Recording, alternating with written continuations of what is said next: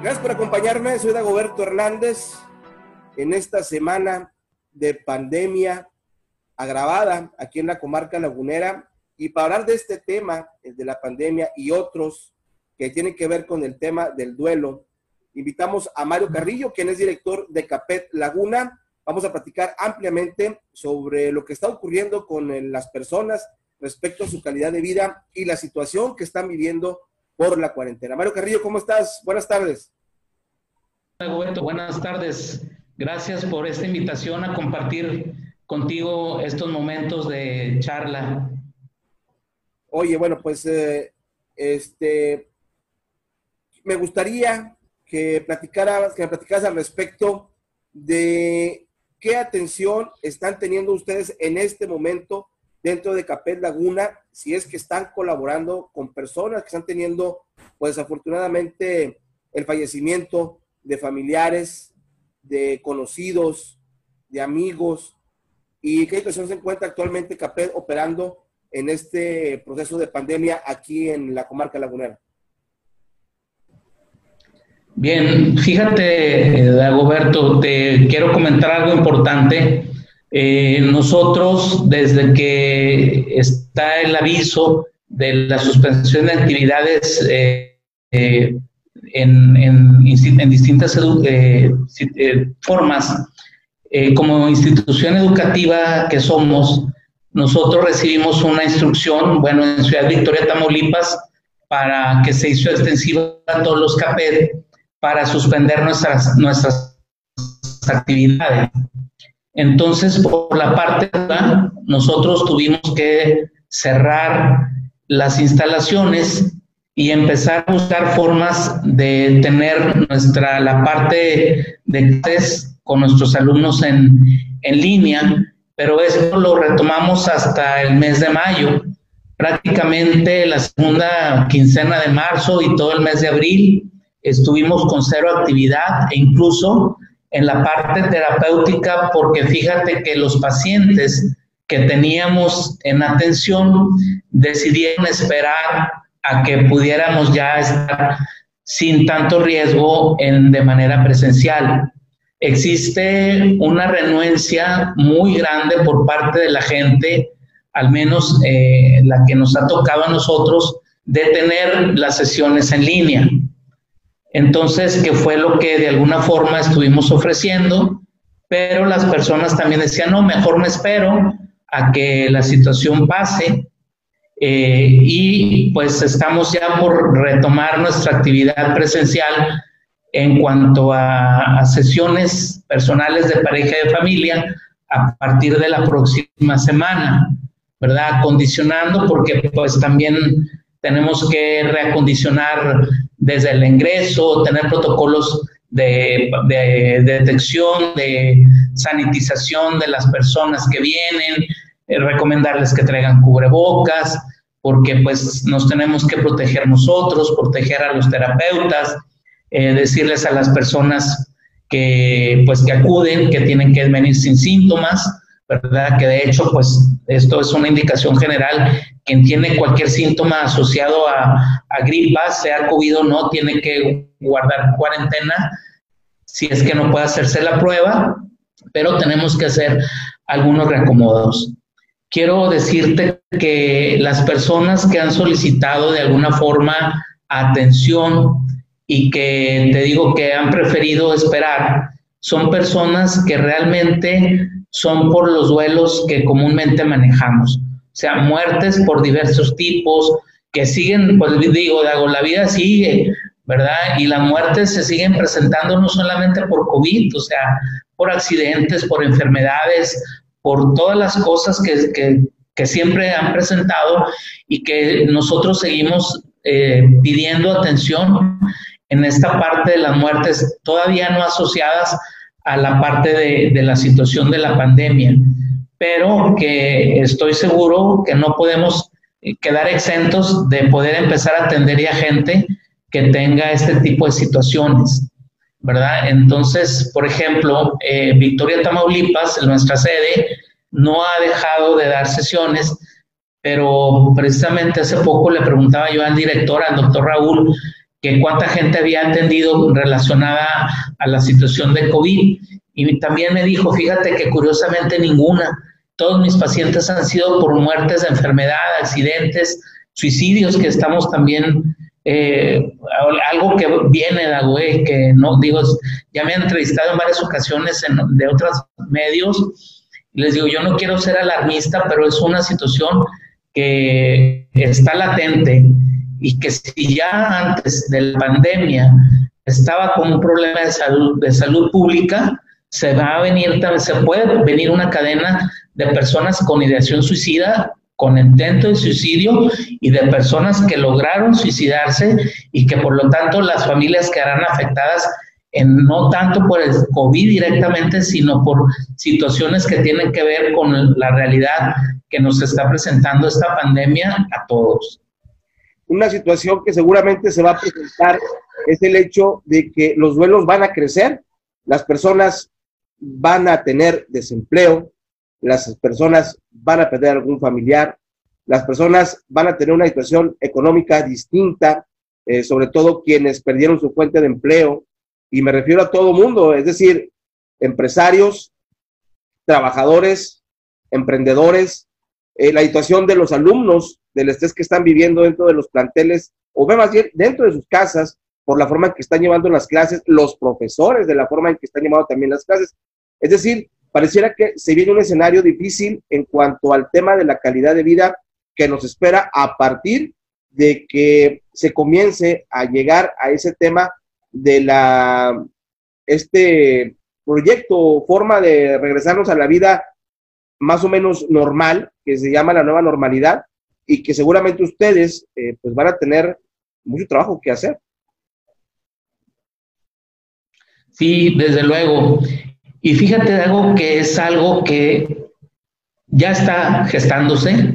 Esto es importante, como te decía, ¿verdad? Eh, desde que supimos del confinamiento, desde el 17 de marzo, por ahí si mal no recuerdo, este, entramos, la mayoría de nosotros en un proceso de duelo, porque recordando el concepto de duelo tiene que ver con cualquier cambio que sucede en la vida de una persona y que este cambio, que no necesariamente tiene que ser muerte, implica para la persona una desarmonización interna y externa. Entonces, desde que supimos, desde que tenemos esta situación y sabemos que está el riesgo de morir en esta pandemia, que sabemos que tuvimos que dejar nuestras actividades normales, que tuvimos que entrar de un día para otro a una dinámica de vida completamente diferente a la que llevábamos, en donde se asocian todo lo que tú comentas, la pérdida económica, la pérdida de empleo y tantas situaciones que hemos estado ya viviendo y que de alguna forma eh, se manifestarán al final, como dices tú, en este nuevo regreso o como lo están manejando, ¿verdad? Esta nueva normalidad, que ya no será ni tan normal, ¿verdad? Este, y que más bien eh, tendremos que adaptarnos también a eso y que esto requiere, como todo proceso adaptativo, tener muchas herramientas internas, una de ellas la resiliencia, ¿verdad? Pero eh, habrá también muchas personas con estrés postraumático, habrá personal de salud probablemente con un síndrome de estrés por agotamiento conocido como burnout, que desafortunadamente tampoco hay mucha información de este síndrome de Agoberto, que se manifiesta sobre todo en personas que atienden a otras personas y en este momento médicos, enfermeros, directivos de hospitales eh, del sector privado y sector, sector salud con cargas de trabajo diferentes, porque cuando sale un parte del personal de una clínica por cuarentena, porque se ha habido brote, entonces esa carga de trabajo queda distribuida entre menos gente, entonces se duplican los esfuerzos, se duplican a veces las guardias o médicos que trabajan, enfermeros, enfermeras, que esto sabemos que es, es, siempre, ha sido así siempre, que tienen trabajos en, en el IMSS, en el ISTE, en el sector, en salubridad, en consultorios privados, y que entonces están metidos a jornadas de trabajo excesivas, que aunadas a todo lo que se está viviendo, pueden también tener en un alto grado de eh, probabilidad de que estas personas tengan este síndrome conocido, así te digo, como burnout, y que eh, tiene que ver con estrés, tiene que ver con depresión, tiene que ver con salud mental.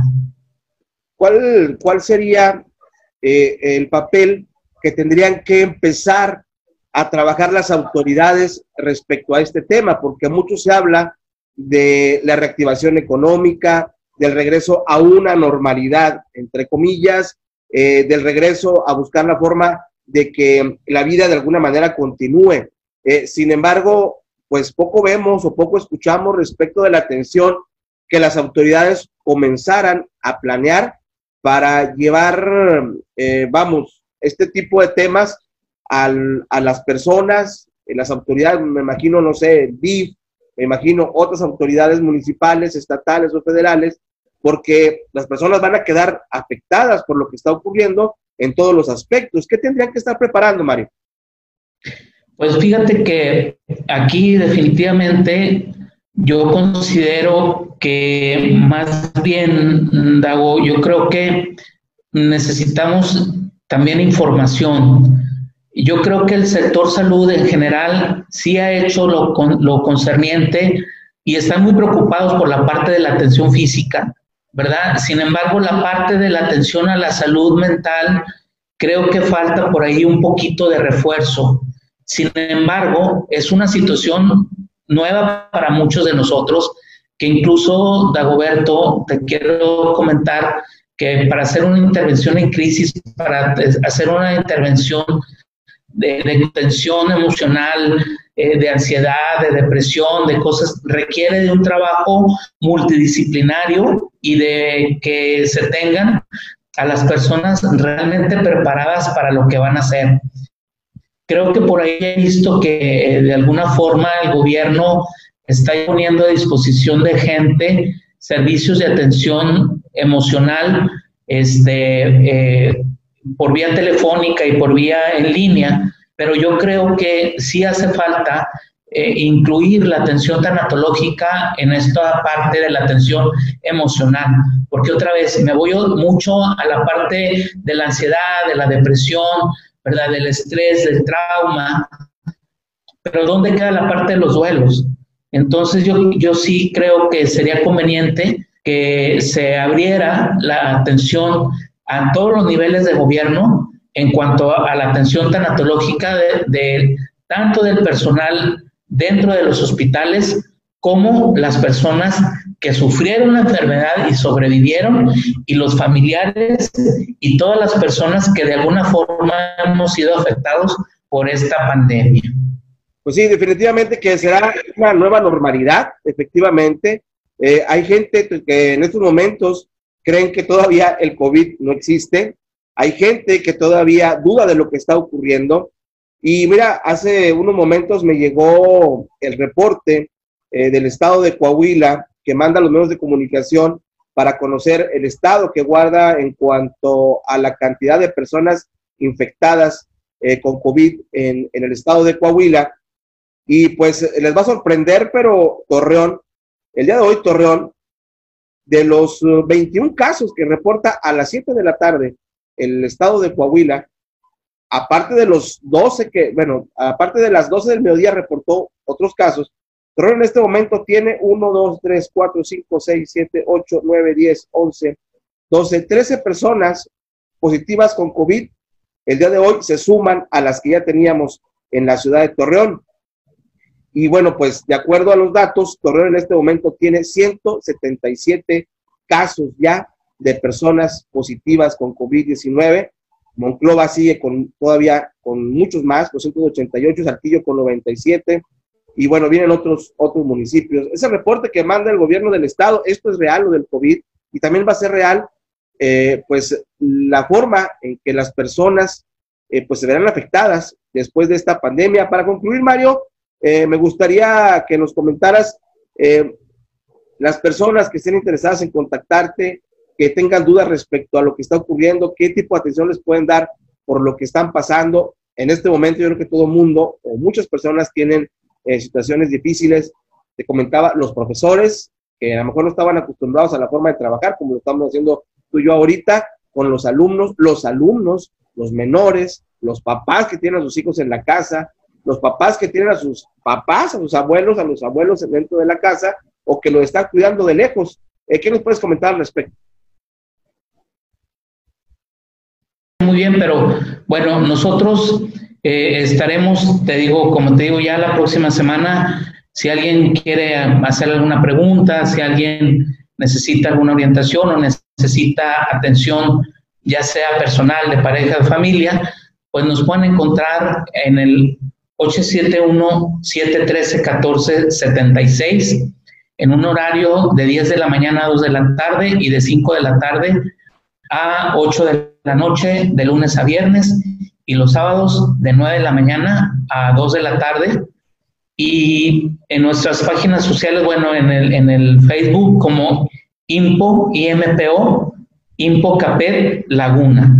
Ahí nos pueden encontrar y bueno, pues quiero al, inicio del, este, de esta entrevista, hiciste un comentario sobre las personas que cuando alguien tiene el COVID y necesita ser hospitalizado, eh, el despedirse, porque siempre existe la posibilidad de que esa persona no regrese, es algo que nos puede tener a todos o a las personas que no han podido despedirse de sus seres queridos, eh, pues emocionalmente afectados.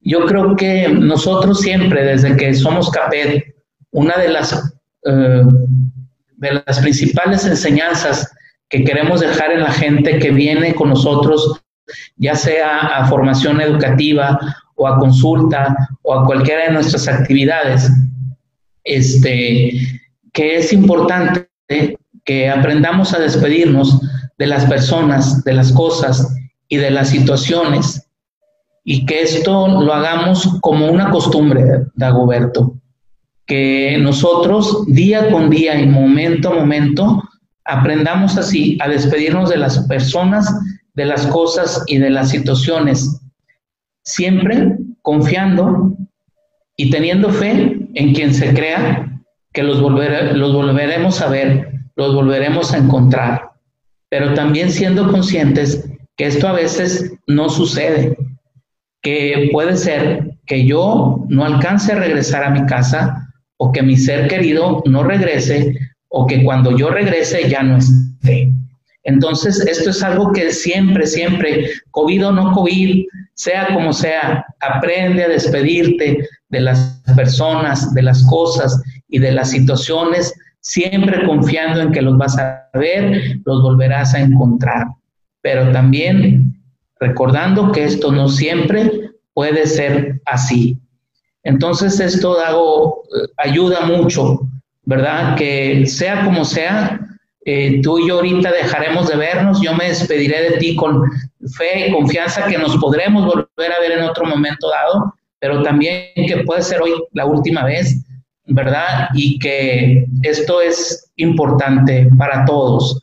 Y siempre decimos, sobre todo las personas a quien queremos, este, siempre despedirnos, porque fíjate, eh, no sé qué tanto tiempo tenga, pero yo me pongo a reflexionar, por ejemplo, diariamente se siguen viendo accidentes, se siguen viendo muertes. Por ejemplo, fuimos testigos en nuestra comarca lagunera de ese crimen que afectó a, a las tres trabajadoras del Instituto Mexicano del Seguro Social y que tú dices, híjole, tanto temor al COVID y, cuánta gente está muriendo, os te digo, de lo que se siguen muriendo, ¿verdad? Entonces la muerte no espera, la muerte siempre está y que a veces nos preocupamos mucho por el COVID y nos olvidamos de que hay otras cosas, ¿no? Que hay otras situaciones y que quienes tenemos vida hoy por hoy, pues aprendamos a disfrutar y a vivir y, a disfrutar a quienes tenemos y a quienes están con nosotros. Y también en el confinamiento, entendernos, comprendernos, ser pacientes, descubrir otras formas de comunicarnos, que no haya violencia intrafamiliar, que es otra situación que también se está dando, ¿verdad? Este, las agresiones a los hijos.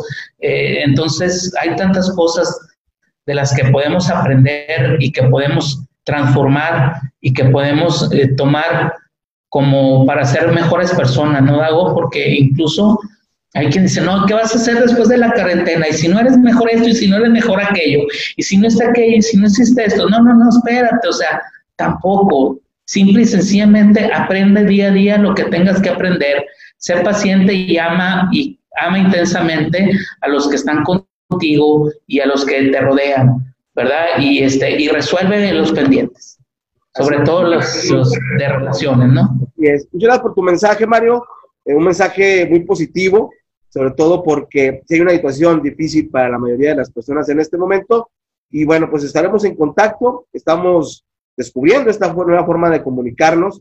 Eh, te voy a estar molestando posiblemente la próxima semana de nueva cuenta y vamos a estar siendo recurrentes en cuanto al tema de entrevistas. Y bueno, pues con ustedes también me despido. Muchas gracias, Mario.